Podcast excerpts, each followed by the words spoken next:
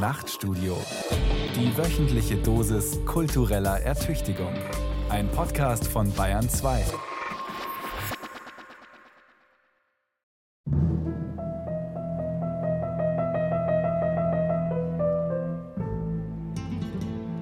Wanted, Dead or Alive. Solch harsche Steckbriefe kennt man aus den klassischen Western. Da werden ganz harte Jungs gesucht. So eine fiese Verbrechervisage hatte bzw. hat der deutsche Bildungsbürger sicherlich nicht. Doch wer möchte heute Bildungsbürger genannt werden? Wer braucht ihn noch? Welche Funktion füllt er aus? Ist er tot oder doch lebendig? Wir machen uns auf die Suche und blicken dabei nicht zurück ins 19. Jahrhundert, als das Bildungsbürgertum noch die Kultur bestimmte, sondern in die Gegenwart. Der Bildungsbürger. Dead or Alive? Von Andreas Trojan.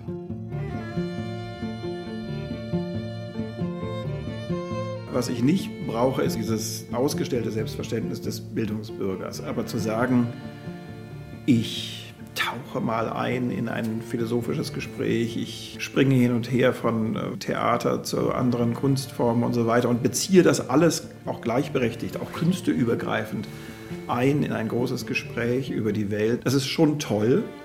Sozusagen die steile These wäre, es gibt das Bildungsbürgertum immer noch genauso, es sieht bloß anders aus. Jo Ländle ist Schriftsteller und seit 2014 Verleger des Karl-Hanser Verlags. Gehobene Belletristik und informatives Sachbuch zeichnet das Münchner Verlagshaus seit jeher aus. Aber gibt es noch genügend Leserinnen und Leser für anspruchsvolle Bücher? Die leichtere, aber keineswegs seichtere Muse bestimmt bei Hansa das Programm. Man will neue Leserinnen und Leser gewinnen, Menschen, die gegenüber allen Kunstformen aufgeschlossen sind, sich mal da, mal dorthin orientieren, sei es im Theater, beim Lesen, im Netz. Ist aber dabei noch genug Tiefgang möglich? Oder regiert heute kultureller Häppchenkonsum? Nein, sagt Jo Ländle, irgendwie gäbe es das Bildungsbürgertum doch. Es sähe bloß anders aus. Aber wie? Ist es noch immer elitär? Und gilt, wer Bildung hat, der hat auch Kapital? Was kostet sowas? Der ältere Mann stand vor einem großformatigen Warhol, der zwei weiße, knöchelhohe Converse-Turnschuhe vor gelbem Hintergrund zeigte. Die Schuhe waren mehr gezeichnet als gemalt. Der Preis von 12 Dollar war durch Aussparung des Hintergrunds angegeben. In der Mitte des Bildes verkündeten Großbuchstaben von einem vielzackigen, ebenfalls durch Aussparung dargestellten Stern Extra Special Value. Das Bild aus dem Jahr 1986 hieß auch Converse Extra Special Value. Die Frage nach dem Preis schien nicht unberechtigt. Das Bild war kein großflächiger Siebdruck, es gab nicht sehr viele Bilder in diesem sparsamen Stil. Der Frager hatte, während er fragte, nicht auf das Bild, sondern auf Pimpi Socken geblickt. Drei bis vier Millionen, schätzte die jüngste Frau in der Gruppe. Geht ja eigentlich. Mon Dieu, widersprach die älteste der Gruppe. Ihr Begleiter übersetzte, mein Gott. Ich würde dir gern Roland Berger vorstellen. Oho, Pimpi drehte auf. Tadea glaubte, er hatte bewusst ich würde dir gern Roland Berger vorstellen gesagt und nicht, ich würde dich gern Roland Berger vorstellen. Eine Stimme erklang, schau mal, der Baselitz da, der hing schon mal bei mir zu Hause. Welcher? Der Orangenesser, nicht der Vogel. Hat Herzog Franz das Bild von dir gekauft? Nein. Ernst Wilhelm Händler kennt sich aus in den Gefilden, wo das Geld paradiesisch glänzt. Als langjähriger Geschäftsführer des familieneigenen Unternehmens gilt er als Kenner des deutschen Wirtschaftslebens. Als Schriftsteller widmet er sich oft Themen, die die Oberschicht betreffen. Und mit philosophisch-soziologischem Geschick bringt er diese dann den Lesern näher. Sein Prosatext München ist eben ein Gesellschaftsroman, und da gibt es auch eine Szene, in der Bilder berühmter Maler einem ausgewählten Publikum zum Kauf angeboten werden. Man also der bessere Teil der Münchner Gesellschaft, befindet sich auf Schloss Herrenchiemsee. Der Top-Unternehmens- und Politberater Roland Berger gibt sich die Ehre, ebenso ein bayerischer Herzog.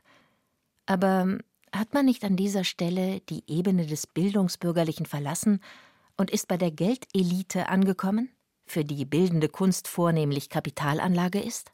Nicht jeder, der sich für Kunst interessiert, ist ja Spekulant oder hat einen Kunstberater, dem sagt, was er kaufen soll, sondern es gibt ja auch Leute, die sich wirklich ernsthaft damit beschäftigen. Und da kommen Verhaltensweisen eigentlich schon vor, die schon bildungsbürgerlich sind. Wer Bildung hat, der braucht auch Kapital. Vielleicht. Sicher braucht man aber Zeit. Zeit, um zu lernen, um zu selektieren. Freilich, es gibt vermögende Menschen, die Kunst kaufen, um ihr Geld zu vermehren, und dabei fällt noch der Glanz eines Schöngeistes auf sie ab. Doch der wahre Sammler ist ein Kunstkenner, ja ein Kunstliebhaber, ein Bildungsbürger mit dickem Portemonnaie. Übrigens, wer bildende Kunst sammelt, muss nicht reich sein. Originalgrafiken und Auflagenobjekte, Multiples von bekannten Künstlern, sind durchaus erschwinglich. Man muss sich nur auskennen, Zeit haben, Auktionen beobachten. Das alles macht das kulturelle Kapital aus, über das die Bildungsbürger verfügen. Das gilt für frühere Zeiten wie für heute. Der Musikdirektor berichtete oft und stolz von wachsenden Publikumszahlen, von einer Renaissance der Klassik und ähnlichem. Anscheinend wurden die Menschen ab einem gewissen Alter für diese Art von Musik besonders empfänglich. Die Frauen holten ihre Abendkleider aus dem Schrank, die Männer ihre dunklen Anzüge und sie repräsentierten plötzlich ein Bürgertum, von dem zumindest Sophia dachte, es sei schon vor Jahrzehnten aus dem öffentlichen Leben verschwunden.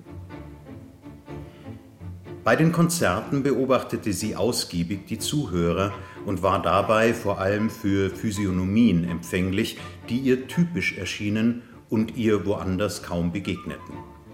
Das spitzmündige Kennerlächeln eine Körpertechnik des Mitgehens mit der Musik, so als reize sie auf sehr komplexe Art bestimmte Muskelgruppen in Oberkörper und Nacken zu einem unmerklichen Schaukeln, Zusammensinken und wieder aufrichten, manchmal aber auch zu einem heftigen Rucken und Zucken zu buchstäblicher Ergriffenheit.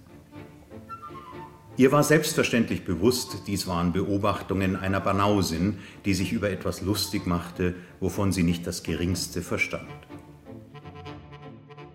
Die Berliner Journalistin Sophia staunt nicht schlecht über das Münchner Konzertpublikum. Alles Bildungsbürger. Im Roman Vorleben von Georg M. Oswald verliebt sich Sophia in eine besondere Spezies des Bildungsbürgertums, in einen gefeierten Cellisten – in einen Virtuosen der klassischen Musik, also in jemanden, der durch sein künstlerisches Können die Fahne der Hochkultur hochhält. Georg M. Oswald ist Schriftsteller und Jurist. Als solcher kennt er das Münchner Bürgertum in all seinen Facetten, auch Lug, Trug und Betrug, also den Schein, ohne den bürgerliches Sein nicht sein kann. Ist heutzutage bildungsbürgerlicher Habitus nicht bloß Teil eines gehobenen Gesellschaftsspiels? Es gibt zumindest eine Klientel, die diese Art von Bildungsbürgertum noch spielt, so ähnlich wie in dem Text, den ich da gerade vorgelesen habe. Oder vielleicht auch nicht spielt, das weiß ich gar nicht, aber die das repräsentiert und die im Grunde auch diese Kunstformen, die mit dem Bildungsbürgertum assoziiert werden, für sich in Anspruch nimmt und genießt und wahrnimmt. Und ja, das dürfte dann wahrscheinlich das Bildungsbürgertum sein. Aus den luftigen Höhen der Bildungselite lässt sich's leicht fallen. Bei Dana von Sophrin mahnt zwar der vermeintliche Bildungsbürger zum Bücherlesen, doch in Wahrheit sitzt er lieber in seiner Jogginghose vor dem Fernseher. Wir hatten unter der Treppe sogar eine Art Bibliothek, die sich vielleicht gut gemacht hätte, wenn sie nicht unter die Treppe gedrängt worden wäre. Mein Vater verbot uns, Bücher wegzuwerfen. Dies war für ihn eine Sünde, weil wir, so sagte er ganz ernsthaft, dem Volk des Buches entstammten.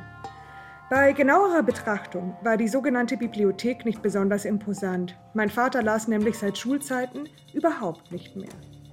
Meine Mutter las gerne Krimis und viktorianische Schmonzetten und ich Bücher über Dinosaurier.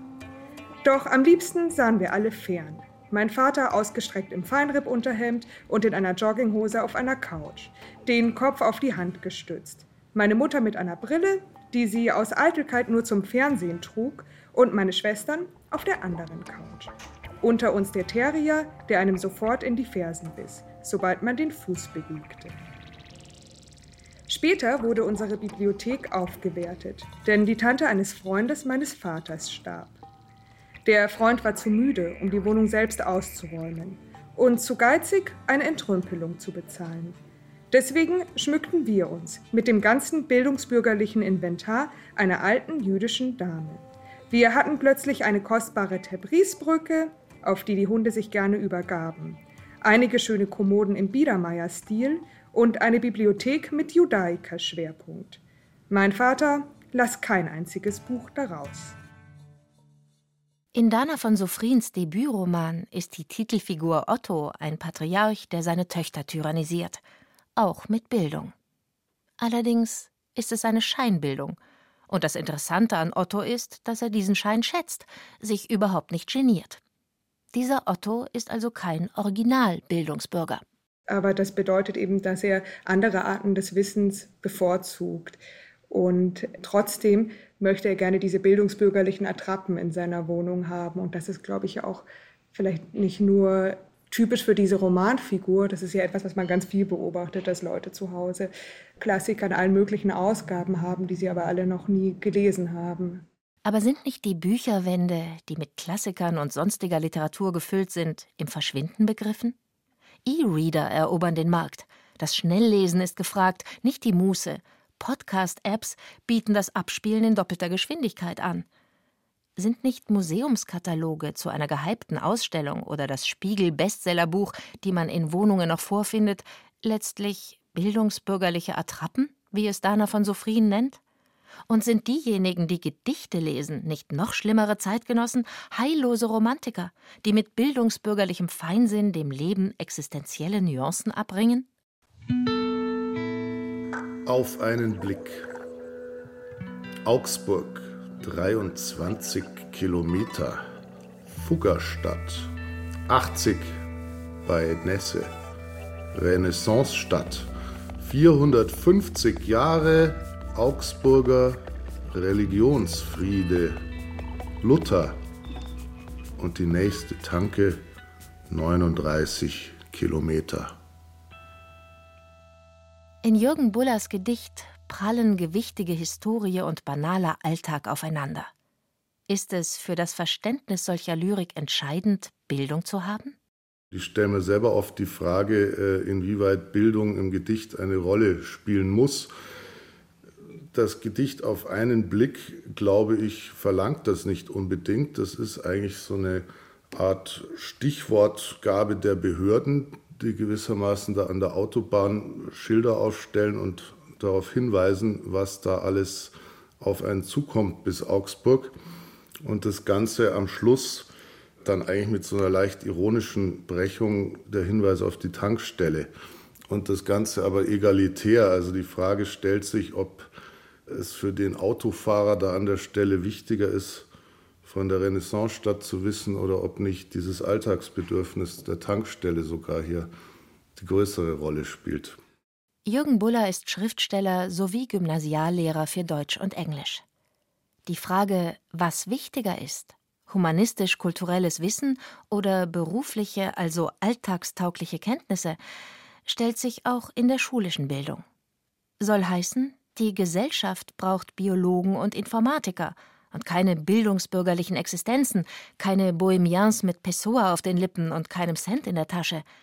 Jürgen Bullers schulische Erfahrung ist allerdings eine andere. Das kann ich als Lehrer sagen. Also was meine eigene Schule, das Wittelsbacher Gymnasium betrifft, gibt es da wieder große Tendenzen, die Schüler mit Latein als erster Fremdsprache anfangen zu lassen. Auch das Altgriechische, das man ja vor Jahrzehnten schon für tot erklärt hat, geht weiter. Und die musische Bildung spielt bei uns eine Riesenrolle. Also jeder Dritte äh, spielt da im Orchester oder singt im Chor. Also insofern würde ich die Idee, das habe völlig abgewirtschaftet, gar nicht so ganz unterstreichen. Es ist seltsam. Da weinen Avantgarde-Schriftsteller wie Popjournalisten einerseits dem Bildungsbürgertum keine Träne nach, an den Schulen aber hält man andererseits das Bestreben hoch, Bildung zu vermitteln. Wer sein Abendkleid oder seinen dunklen Anzug aus dem Kleiderschrank holt und sich hochgemut zu einer Veranstaltung klassischer Theaterkunst aufmacht, ist ein Bildungsphilister. Doch Hochkultur steht weiterhin an der Spitze des gut subventionierten Kulturbetriebs. Bildung ist Kapital, aber nicht jenes, das einst Karl Marx in Grund und Boden verdammte. Das Bildungsbürgertum, das mittels Kunst und Kultur soziale Abgrenzung betrieb, muss heute seine Sperrlinien öffnen. Man ist nicht mehr so leicht unter sich, denn Kunst ist auch Pop, im weitesten Sinne Pop-Art, also populäre Kunst für viele. Und doch ist das Bildungsbürgertum da. Es sieht bloß anders aus, meint jedenfalls Jo Ländle. Ich glaube, das Bildungsbürgertum löst sich ja auf, seit es das Bildungsbürgertum gibt. Heute ist natürlich sowieso so eine Übereinkunft und so eine ganz klare, eingegrenzte breite Gruppe gar nicht mehr da in, in, in keinem Bereich, so auch nicht im Bildungsbürgertum, sondern es gibt natürlich ganz viele zum einen schmalere Gruppen und zum anderen ganz liquide sich bewegende Zugehörigkeiten, so dass man gar nicht mehr sagen kann, ich bin jetzt der und der und der, das, das zeichnet mich aus, sondern es sind immer viele Identitäten, die sich überlagern. Dann wäre der Bildungsbürger stets einer, der sich nicht so leicht fassen lässt, weil er keine feste Identität bietet, allerdings auch keine klare Angriffsfläche. Georg M. Oswald ein Kontinuum, das mir in der Betrachtung des Bürgertums auffällt, ist, äh, eigentlich, dass das Bürgertum immer schon untergegangen ist. Also wenn man sich zum Beispiel einen ganz berühmten bildungsbürgerlichen Roman ansieht, die Buddenbrocks, die handeln ja ausschließlich eigentlich vom Untergang einer gewesenen bürgerlichen Kultur. Und ich glaube, ein ganz wesentliches Merkmal des Bildungsbürgers ist, dass er sagt, früher war das Bildungsbürgertum glorioser. Sicher. Thomas Manns Epochenroman Buddenbrooks ist kein Loblied auf die gehobene Bourgeoisie. Der Untertitel sagt es unmissverständlich: Verfall einer Familie. Auch der italienische Literaturwissenschaftler Franco Moretti hat ein Buch über den klassischen Bourgeois verfasst. Das Grundproblem dieser Klasse bestünde darin, wie man den Konflikt zwischen ehrbarem Bürger und raffiniertem Finanzmann zum Verschwinden bringt. Für Moretti hat ein Autor genau diesen Konflikt in seinen Stücken besonders sichtbar gemacht: Henrik Ibsen darin, dass er die Impotenz des bürgerlichen Realismus gegen die Megalomanie des Kapitalismus sichtbar gemacht hat, liegt Ibsens bleibende Lektion für die Gegenwart. Das Problem bei dieser Darstellung ist, Ibsens antibürgerliche Dramen wurden auf den großen europäischen Theatern aufgeführt, und im Parkett saßen die von ihm so heftig kritisierten Bourgeois und applaudierten begeistert. Aber mit dem Argument, die Bourgeoisie sei eben dumm, kommt man nicht weit. Es gibt natürlich auch viele Hagiografien des Bürgertums, die sind aber weitgehend vergessen. Und übrig geblieben sind diese großen Romane, die das Bürgertum in Zweifel ziehen und karikieren und in Grund und Boden schreiben. Also das kann man aber letztlich eigentlich auch als Stärke des Bürgertums sehen, dass es eine Kunst hervorbringt, die, wenn nicht ein Zerrbild, doch so dann doch ein sehr kritisches Bild des Bürgertums zeichnet. Das klassische Bildungsbürgertum zeichnete sich durch eine gewisse Toleranz und Schmerzfähigkeit aus. Mit einiger Gelassenheit konnte es, zumindest am Theater, mit ansehen, wie ihm das Zwiespältige, das Verwerfliche, ja der Untergang der eigenen Klasse vor Augen geführt wurde. Ob Impressionisten, Expressionisten, Dadaisten oder Surrealisten, all diese Künstler zeigten offen ihre Verachtung gegenüber der Bourgeoisie.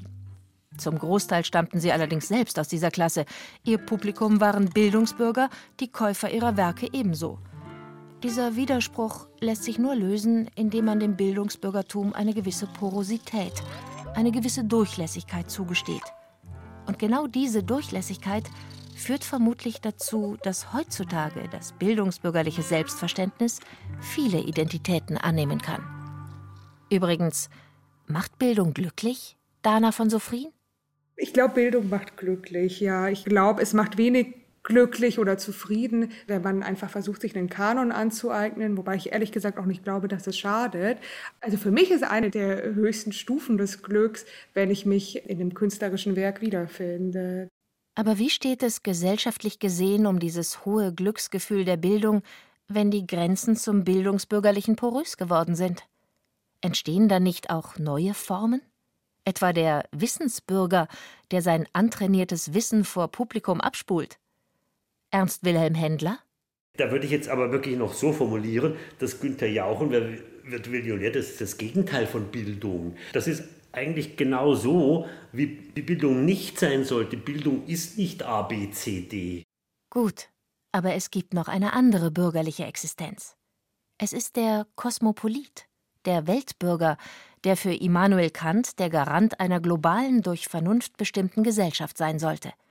Man nennt ihn heute gern Globalizer, ein Mensch, der im Sternerestaurant in Tokio genauso zu Hause ist wie im New Yorker MoMA.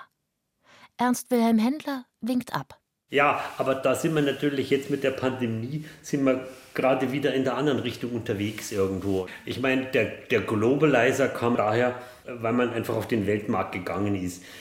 Eigentlich gibt es zwei Entwicklungen. Die eine Entwicklung ist einfach der Tourismus und die andere Entwicklung ist die, dass man einfach auf den Weltmarkt gegangen ist. Beides ist jetzt durch die Pandemie ja nicht nur in Frage gestellt, sondern wird extrem unmöglich gemacht. Der Kosmopolit kann aber auch ein global denkender Mensch sein, der seine kulturellen Werte und seine erworbene Bildung als Staatsbürger einbringt. Nicht wie ein Postkolonialist, der seine eigene Kultur über alles stellt, sondern der offen ist für andere kulturelle Einflüsse, sagt Jürgen Buller. Dieses Grundpaket an Kenntnissen, vor allem von historischen Zusammenhängen, erscheint mir schon sehr wichtig, um ein verantwortungsvoller Staatsbürger sein zu können oder Weltbürger auch. Ich meine, wir haben auch diese Idee des Weltbürgertums immer noch. Ich kann eben die amerikanische weiße protestantische Mittelschicht und ihr merkwürdiges Wahlverhalten nicht verstehen, ohne irgendwann mal was vom Calvinismus gehört zu haben und solchen Dingen. Das bleibt mir sonst alles sehr fremd. Historische Puzzlestücke im Kopf, gewürzt mit einer Prise Max Weber, schon versteht man die Welt besser. Wie man es auch dreht und wendet, ganz ohne Bildungsbürgerlichkeit scheint es auch heute nicht zu gehen. Und manchmal trifft man sogar dort auf sie, wo man es sicher nicht vermutet hätte. Dana von Soufrin hat vor kurzem erfolgreich als Schriftstellerin debütiert. Von ihrer Ausbildung her ist sie Historikerin, Zurzeit forscht sie als wissenschaftliche Mitarbeiterin beim Projekt Kooperative Konkurrenz in Big Biology, die Anfänge des Human Genome Project im Labor. Stößt man da beim Forschen neben der Bildung des Genoms auch auf kulturelle Bildung als eine Art Erbgut? Also Naturwissenschaftler haben jetzt mit Bildung nicht so viel zu tun. Die sprechen eine andere Sprache. Das merke ich, weil wir ganz viel Quellenforschung machen.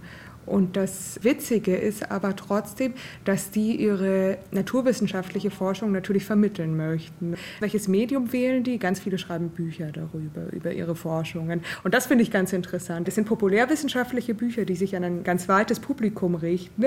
Und die Forscher bringen sich selbst, sind alles Männer, bringen sich selbst ganz stark ein in diese Biografien, schreiben ganz viel über ihren eigenen Lebensweg. Die konstruieren sich auch so ein bisschen als Helden, wenn auch oft mit Augenzwinkern. Aber das ist ihnen schon ganz wichtig, dass sie diejenigen sind. Diese Biologen, von denen Dana von Sophrin spricht, sind sicher keine Bildungsbürger. Und dennoch treibt sie zu Zeiten bürgerliche Eitelkeit um. Sie wollen sich abgrenzen, ein bisschen Helden sein und ihr Wissen via populärer Bildungssprache ihrem Publikum vermitteln. Aber ganz ehrlich, liebe Dana von Sophrin, ist das Beispiel mit den Biologen nicht nur ein Strohhalm, an das sich bildungsnahe Menschen klammern, weil sie doch ahnen, dass die Omnipotenz der Naturwissenschaften klassische Bildungsformen an den Rand drängt? Das glaube ich überhaupt nicht. Ich kenne auch Ärzte, die wahnsinnig viel lesen. Ich habe eine Yogalehrerin im Bekanntenkreis, die jede Neuerscheinung kennt. Und ich kenne auch einen, einen Anwalt in einer großen Medienagentur, der jahrelang um sechs aufgestanden ist und Romane gelesen hat, weil er gesagt hat, er hält die Arbeit sonst nicht aus. Also diese, diese Fälle kenne ich durchaus. Bildung macht glücklich, oder?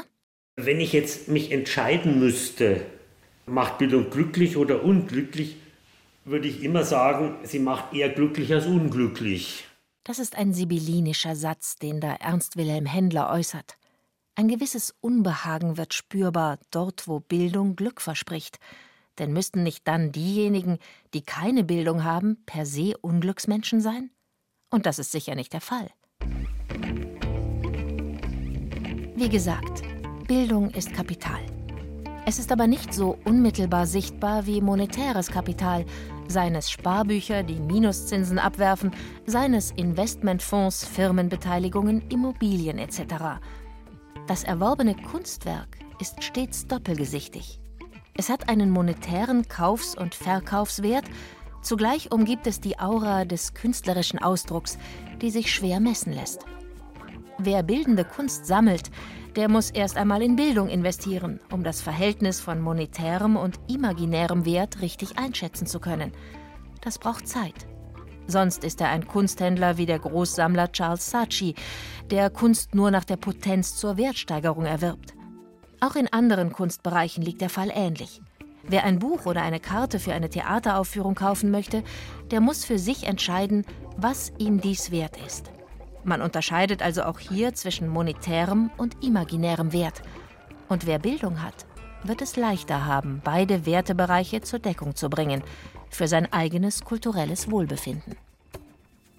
Wer am Erwerb von Bildung arbeitet, arbeitet an sich selbst. Er bildet sich. Das setzt voraus, dass man mit der eigenen Person zahlt, wie man im Französischen sagt. Das heißt, man investiert vor allen Dingen Zeit. Payer de sa propre personne meint im Französischen, dass man sich für etwas persönlich mit aller Kraft einsetzt. Damit ist einerseits der Kraftakt gemeint, den man braucht, um Bildung zu erlangen, andererseits verweist das Bild auch darauf, dass es sich auszahlt, Bildung zu erwerben. Wer Bildung hat, zahlt tatsächlich mit der eigenen Person, denn die Person, die gebildet ist, erscheint als eine Art Zahlungsmittel im sozialen Bereich. Der französische Soziologe Pierre Bourdieu hat dieses Wortspiel kreiert, um besser beschreiben zu können, was das kulturelle Kapital, wie er es nennt, ausmacht. Inwieweit Bildung ein Zahlungsmittel ist, beschreibt Bourdieu dabei so. Wer über eine bestimmte Kulturkompetenz verfügt, gewinnt aufgrund seiner Position in der Verteilungsstruktur des kulturellen Kapitals einen Seltenheitswert, aus dem sich extra Profite ziehen lassen. Pierre Bourdieu hat seine Überlegungen zum kulturellen Kapital in den 1980er Jahren verfasst, also zu einer Zeit, in der Grenzziehungen zwischen wohlhabender und selbstbewusster Bildungsbürgerlichkeit einerseits und bildungsferneren Gruppen sichtbarer waren als heute. Doch auch wer heute zu den Bildungsfernen gehört, verfügt oft über schwächere ökonomische Ressourcen. Jo Ländle wünscht sich als Hansa-Verleger neugierige Leser. Und für diese Zielgruppe ist auch die Klassikerreihe gedacht. Klassikerausgaben, die nicht mehr mit Lederbindung und Goldprägung daherkommen. Und heute sagen wir, nein, das sollen Bücher für die Gegenwart sein, die man heute mit Gewinnen liest, neu liest, aufmerksam liest durch die neue Übersetzung. Aber die ganze Verpackung ist eine, die wirklich ganz in die Gegenwart passt. Und ich glaube, das ist sozusagen eigentlich mein Wunsch an ein heutiges funktionierendes Bildungsbürgertums, den Geist der Neugierde und des Interesses und des Ineinanderverwebens verschiedener Bereiche beizubehalten, ohne das Etepetete sich abgrenzen daraus. Ländles Wunsch, mit der Flamme der Überzeugung vorgetragen, ist sicherlich ehrenwert und zu unterstützen. Doch er unterschlägt ein wenig die Krux, die leider noch heute einem funktionierenden Bildungsbürgertum anhaftet. Pierre Bourdieu hat diesen Sachverhalt festgehalten. Derjenige Teil des Profits, der in unserer Gesellschaft aus dem Seltenheitswert bestimmter Formen von kulturellem Kapital erwächst, ist letzten Endes darauf zurückzuführen, dass nicht alle Individuen über die ökonomischen und kulturellen Mittel verfügen, die es ihnen ermöglichen, die Bildung ihrer Kinder über das Minimum hinaus zu verlängern. Kulturelles Kapital, das immer mit dem monetären Kapital verbunden ist, schafft soziale Sicherheit. Ich glaube, das hat meistens was mit Sozialisierung zu tun. Das sind Leute, die eben aus bildungsbürgerlichen Haushalten kommen, die irgendwie ganz früh an Theater, Oper, Literatur, Kunst, Musik herangeführt worden sind. Das sind authentische Bildungsbürger. Das sind Leute, die keine Angst haben, sich zu blamieren, was Falsches zu sagen, irgendwas nicht zu wissen. Und das ist, glaube ich, so die Art von Habitus, Selbstsicherheit, die man, die man sich, glaube ich, nicht künstlich aneignen kann. Wenn der Verleger und Autor Jo Ländle das zeitgemäße Bildungsbürgertum durch einen Geist der Neugierde bestimmt, dann ist es aber so, dass dieser Geist, der das Interesse an Kunst und Kultur ausmacht, nicht eben vom Himmel fällt. Es ist ein Geist, der sich bildet und kulturelles Kapital schafft. Nun gibt es ein, eine schreckliche Tatsache im Zusammenhang mit Kunst und auch bürgerlicher Kunst, nämlich dass Kunst elitär ist. Und das verträgt sich natürlich überhaupt nicht mit dem egalitären Anspruch der Teilhabe für alle.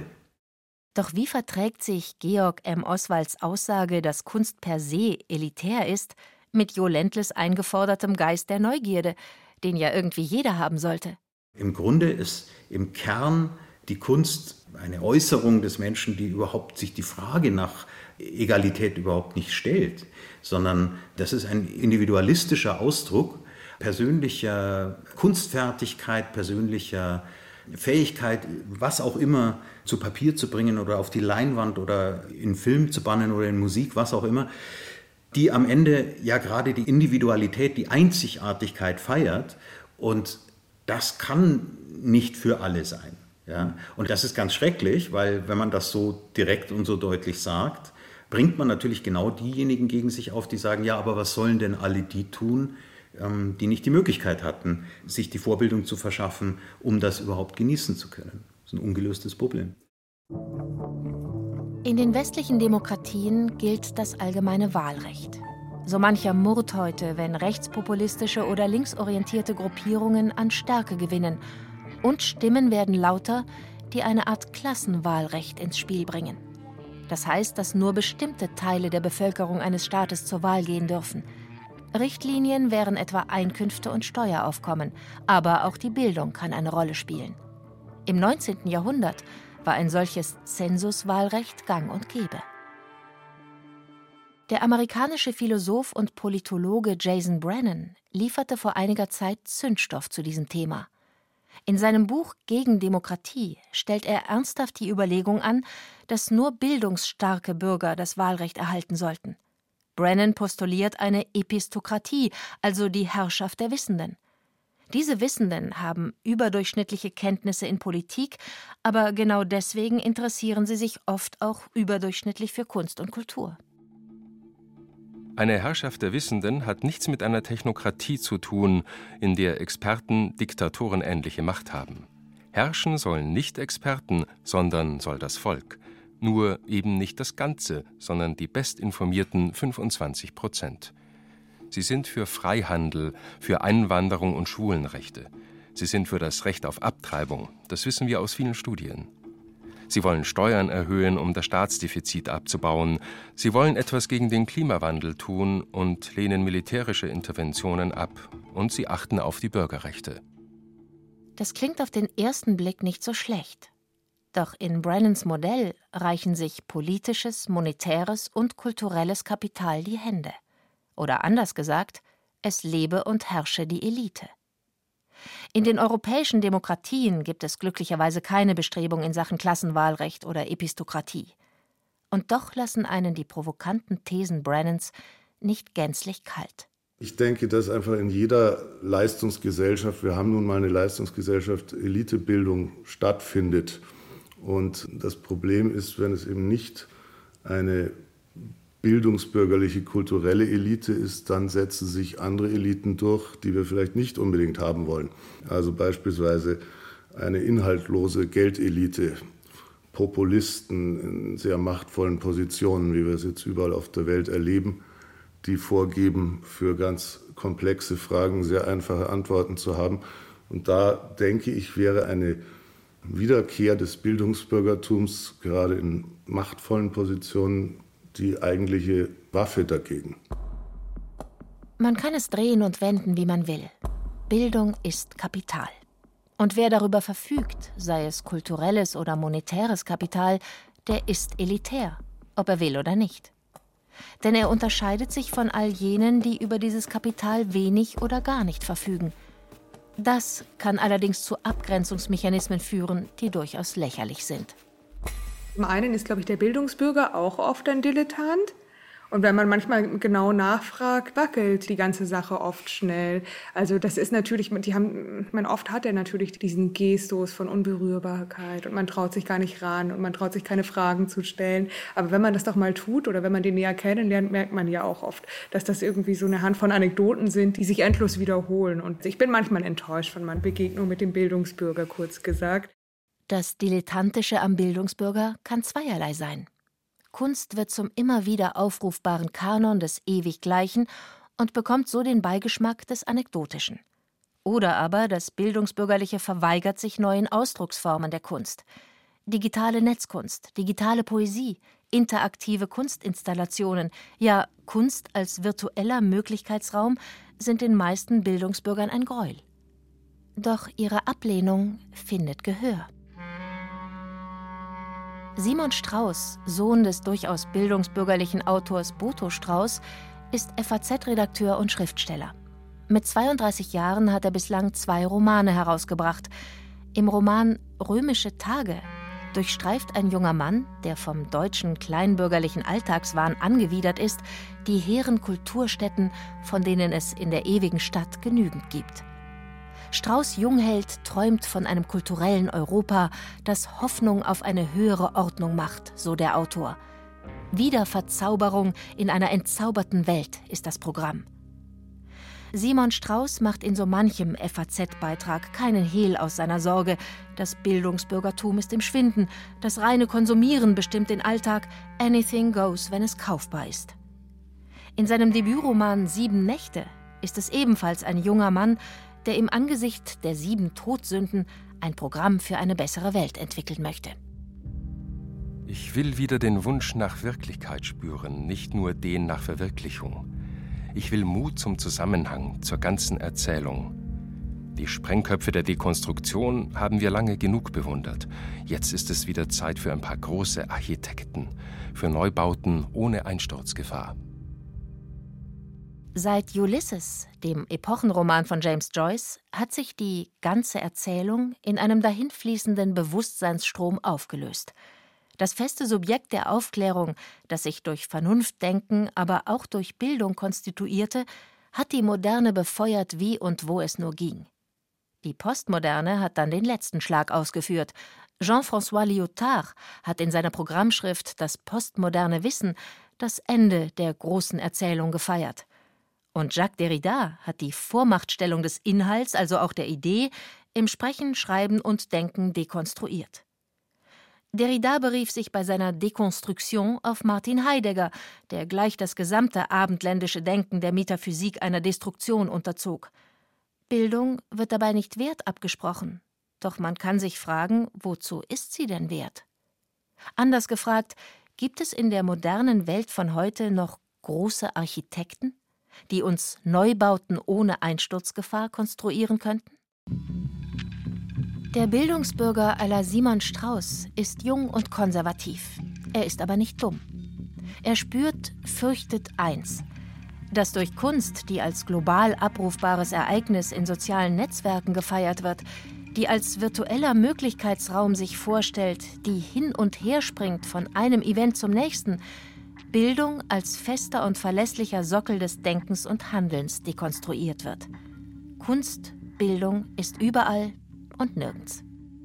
Und diese Vorstellung von Allverfügbarkeit, die führt natürlich dazu, dass man auch immer schlechter in der Lage ist, bestimmte Dinge wirklich gründlich kennenzulernen. Ja? Also sich zum Beispiel wochenlang mit einem Gedicht zu beschäftigen oder mit einem Roman zu beschäftigen oder mit einem Bild zu beschäftigen oder auch mit einer Symphonie oder so, was ja durchaus zu ganz enormen Erkenntnissen führen kann, äh, die man einfach nicht hat, wenn man das nur einmal so wegkonsumiert. Diese Art von Kulturverständnis ist die, die im Verschwinden begriffen ist. Das Verschwinden eines tiefer gehenden Kulturverständnisses wird beklagt. Enttarnt sich mit solch einer Meinung Georg M. Oswald als konservativer Bildungsbürger? Ist er damit als Schriftsteller ein Bruder im Geiste von Simon Strauß? Darf man überhaupt Wörter wie elitär und Elitenbildung ernsthaft in den Mund nehmen, wie es Georg M. Oswald und Jürgen Buller getan haben? In manch öffentlich geführter Debatte rückt der Bildungsbürger, der seine kulturellen Fälle davon schwimmen sieht, in die Nähe des Wutbürgers, der gegen Globalisierung im Allgemeinen und gegen Deutschland als Einwanderungsland im Speziellen zu Felde zieht. Und in der Tat haben Literaturkritiker die Buchinhalte von Simon Strauß in die Nähe zu Pegida und zur AfD gebracht. Man muss dessen Bücher nicht schätzen und die darin vertretene Meinung nicht teilen, doch die postulierte Verschmelzung von bildungsbürgerlicher Literatur und äußerst rechtslastiger Ideologie ist lupenreiner Rufmord. So hat es Ijoma Mangold in der Zeit benannt.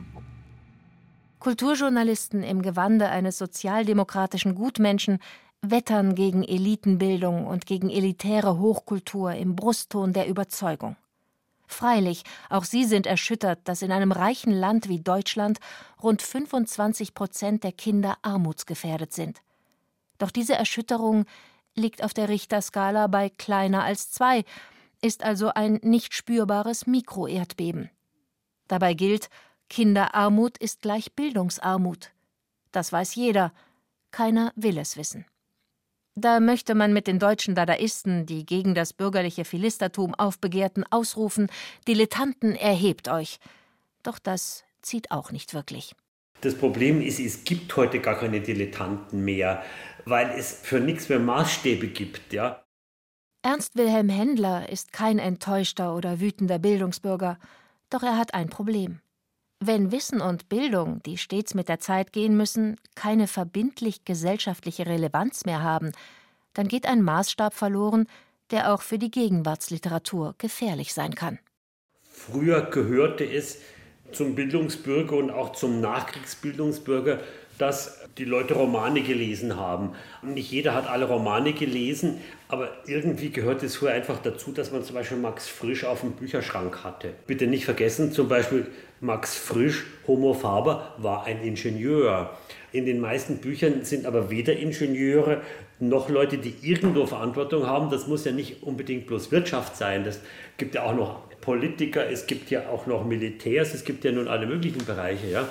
Und das Problem ist halt das, dass in der deutschen Gegenwartsliteratur gibt es eigentlich lauter Leute, die in unverantwortlichen Positionen arbeiten und deren Lebenssituation jetzt nicht mehr die ist, die der Leser hat, der jetzt seinen Job in einer großen oder kleinen Firma oder sonst wo macht. Das klingt jetzt etwas rückgewandt und elitär. Und mit unverantwortlich meint Händler Menschen, die eben in der Gesellschaft, im Job Positionen einnehmen, bei denen Verantwortung gar nicht gefragt ist. Davon einmal abgesehen, sollten sich deutschsprachige Autorinnen und Autoren an Max Frischs Roman Homo Faber ernsthaft ein Vorbild nehmen? Ich finde es jetzt auch kein so super tolles Buch. Es ist auch unglaublich plakativ. Aber wenn man das Buch gelesen hat, das ist trotzdem vernünftige Literatur. Es regt zum Nachdenken an. Ja? Was regt zum Nachdenken an, wenn ich einen Berlin-Roman lese, in dem sechs Leute um einen Esstisch herumsitzen, der vom Sperrmüll kommt und sie haben alle eigentlich nicht wirklich Geld, ja, und sie überlegen, was machen sie jetzt als nächstes dann nochmal, das ist jetzt nicht böse gemeint, das ist auch nicht gemeint jetzt irgendwie, ähm, dass das Geld ausschlaggebend ist, aber mir geht es halt darum, dass die Möglichkeiten so beschränkt sind. Bildung ist Kapital, Kapital und Bildung schaffen Möglichkeiten. Das ist an sich eine Binsenweisheit. Falls es sein sollte, wie Ernst Wilhelm Händler behauptet, dass einige Vertreter der Gegenwartsliteratur der Bildung und ihrer eigenen Klassenzugehörigkeit abschwören, dann schössen sie sich ins eigene Bein. Am Theater gibt es die berühmte Fallhöhe. Wer oben steht im Weltgefüge, dessen Fall erschüttert, ob er ein Politiker, Manager oder eben ein aufgeblasener Bildungsbürger ist. Das soziale Drama hat immer ein Problem. Wenn man diejenigen im Blick hat, die schon ganz unten sind, dann kann auch nichts und niemand mehr fallen. Die Möglichkeiten sind beschränkt. Außer man heißt Bertolt Brecht oder Rolf-Dieter Brinkmann. Wer gefallen ist, kann sich nur noch aufrichten. Als Revolteur, meist aber als deklassierter Wutkleinbürger. Parteien, die ihn als solchen freudig aufnehmen, gibt es bei uns. Doch das problematische Verhältnis der deutschen Gegenwartsliteratur zur gehobenen Bildung hat noch eine andere Facette, zumindest für Ernst Wilhelm Händler. Das Problem ist aber auch, dass in der deutschen Gegenwartsliteratur die Bildung ersetzt ist durch das Management von Unwissen. Zum Beispiel gibt es von Marcel Bayer, den ich als Autor sehr schätze. Ich darf aber trotzdem auf Folgendes hinweisen. Der Marcel Bayer hat ausgiebig essayistisch behandelt den seinerzeitigen Vorfall, wo Elke Heidenreich Heidegger im Fernsehen falsch zitiert hat. Das Seltsame an der Sache ist, und das ist jetzt für mich als Philosophen, darf ich sagen, eigentlich kaum nachvollziehbar, dass der Marcel Bayer aber zugleich auch ganz offensiv sagt, ja, Heidegger liest da nicht. Und das finde ich einfach sehr schade und das finde ich auch nicht adäquat.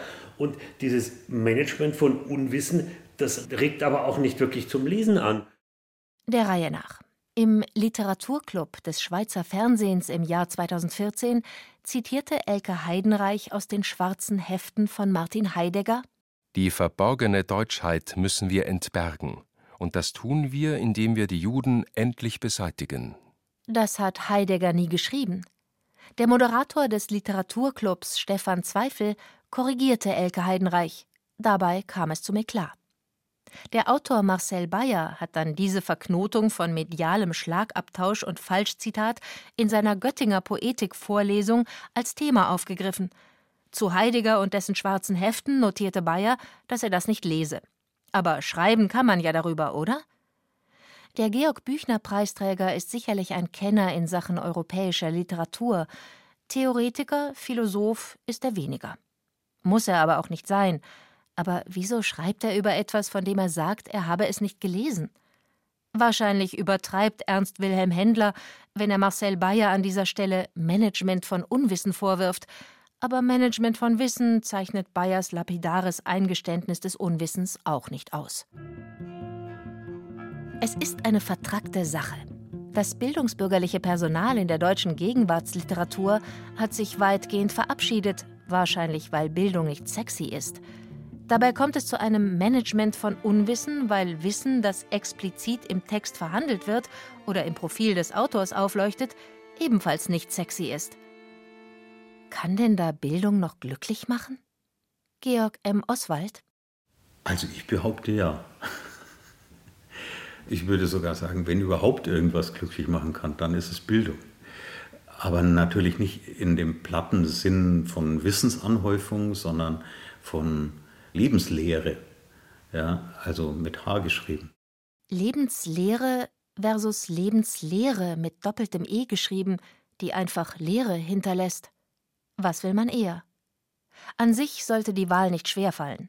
Doch oft ist es so, wenn man die Lehre seines Lebens begreift, ist es oft zu spät, sich eine Lehre anzueignen, die dem Leben Sinn gibt. Pierre Bourdieus Argument sticht auch heute. Wer aus bildungsfernen Häusern kommt, wer als Kind gar in Armut aufgewachsen ist, dem wird auch als Erwachsener schwer fallen, Geschmack an kultureller Bildung zu entwickeln. Deutschland ist ein Land mit geringer Mobilität zwischen den Schichten, gerade auch in der Bildung. Bildungsaufsteiger sind rar. Dem Soziologen Bourdieu, der selbst aus einfachen Verhältnissen kam, war es stets ein Greuel, wenn sich die Bourgeoisie in hochkulturellen Zeremonien selbst beweihräucherte. Doch der Bildungsbürger als Zeremonienmeister seiner eigenen Klasse sollte langsam aber sicher ausgestorben sein. Das stimmt vielleicht für ein gewisses Klientel, das ich aber nicht zu meinem Begriff von Bildungsbürgertum zählen würde unbedingt. Das äh, betrifft eher Kunst, Kultur, Konsumenten aus meiner Sicht, die eher aus repräsentativen Gründen in die Oper gehen und natürlich dann nicht unbedingt für Gegenwartskunst in egal welcher Form sehr viel übrig haben. Das ist aber nicht die Funktion von Bildung, sie zur Schau zu stellen, sondern Bildung ist auch Charakterbildung. Georg M. Oswald nennt es Lebenslehre, Jürgen Buller Charakterbildung – sind das nicht zwei völlig antiquierte Begriffe? Doch was soll man denn in Zeiten des Turbokapitalismus ins Feld führen, bei dem alles konsumiert werden kann und soll? Die Egalität von Energy Drinks, Converse Chucks, Asientrips, Gourmet-Tempeln, iPhones, Büchern, Bildern und Musikstücken schafft keine Qualität. Qualität als bewusstes Kriterium der Unterscheidung und der Entscheidung begriffen. Jene Egalität der Güter, ist nur scheinbar demokratisch. Sie macht alles gleich, macht alles gleich konsumierbar. Außerdem gilt, Im Turbokapitalismus zählt allein das monetäre Kapital. Zugegeben, Bildung ist auch Kapital. Doch das kulturelle Kapital erschafft einen Möglichkeitsraum, in dem nicht alles gleich ist, in dem man unterscheiden und entscheiden kann und Lust verspürt, die Welt als Kunstwerk zu betrachten. Kulturelles Kapital ist weder Management von Unwissen noch Management von Wissen, sondern die Fähigkeit, den geistigen Horizont zu erweitern. Das zeitgemäße Bildungsbürgertum ist durch den Geist der Neugierde bestimmt. So nennt es Jo Lindle. Das ist nun das, was Künste für mich ohnehin ausmacht, weswegen ich in diesem Laden hier bin und weswegen ich all diese Sachen gerne mag, das Unvorhergesehene, das Überraschende. Und das ist das, was eine Bildungsbürgerschaft von heute hätte, nicht vorher schon zu wissen. Ich gehe da heute Abend zu einem Konzert, das mich genau bekräftigen wird in meinen Erwartungen, sondern mal schauen. Das ist sozusagen das 21. Jahrhundert Bildungsbürgertum. Schauen wir mal, dann werden wir schon sehen. Ob aus den einstürzenden Bauten des klassischeren Bildungsbürgertums sich etwas architektonisch neu gestalten lässt. Ob der Geist der Neugierde und das kulturelle Kapital gemeinsam einen Typus schaffen, der die Welt ein wenig anders sieht und auch gestaltet – jenseits der zeremoniellen Abgrenzungsmechanismen der Hochkultur. Das wäre dann der Bildungsbürger des 21. Jahrhunderts.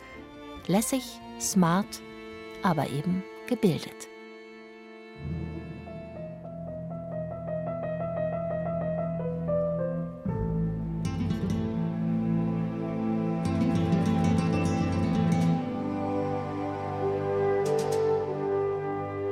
Der Bildungsbürger Dead or Alive von Andreas Trojan. Es sprachen Andreas Dirschall und Caroline Ebner. Technik der Erziehungsberechtigte Peter Preuß. Regie Dr. Stefanie Metzger. Redaktion der Bildungsaufsteiger Martin Zein. Eine Produktion der Bildungseinrichtung Bayerischer Rundfunk.